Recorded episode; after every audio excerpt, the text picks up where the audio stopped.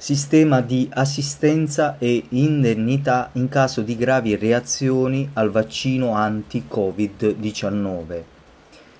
Sistema di assistenza per danni alla salute dovuti alla vaccinazione.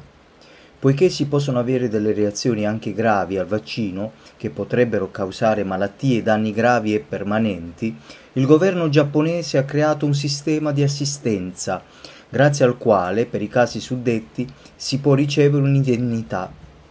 In caso di morte la famiglia potrebbe ricevere l'indennità sempre da questo fondo di assistenza. Il nome di questo sistema di assistenza è il seguente Yobo Se Shugo Kenko Higai Kyusai Seido. Ci sono stati dei casi in cui le persone hanno avuto reazioni avverse al vaccino anti-Covid-19 dopo essere state vaccinate. In giapponese si dice fuku hanno. Gli effetti collaterali dopo la vaccinazione sono da mettere in relazione con la risposta immunitaria del nostro corpo sollecitato dal vaccino. Coloro che hanno allergie o assumono regolarmente dei farmaci hanno maggiori probabilità di avere degli effetti collaterali.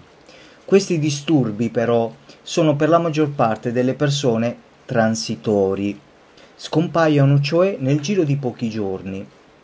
In rari casi alcune persone continuano a stare male dopo molti giorni, cosa che, anche se molto raramente, potrebbe comportare danni neurologici. Se ti senti male, vai subito in ospedale per una visita medica. Se si utilizza questo sistema di indennità, si può ricevere indietro una parte o tutto il denaro speso per le visite o per il ricovero in ospedale. Per fare questo ci si deve rivolgere al proprio comune di residenza. I medici e altri esperti esamineranno con attenzione i vari certificati presentati. Se la malattia è stata causata dalla vaccinazione anti-Covid-19, si possono ottenere i soldi dell'indennità. In caso di ricovero ospedaliero si può ottenere un'indennità di 30.000 yen per ogni mese di degenza. In caso di danni permanenti l'indennità può ammontare ad una somma di 3 milioni o 5 milioni di yen all'anno.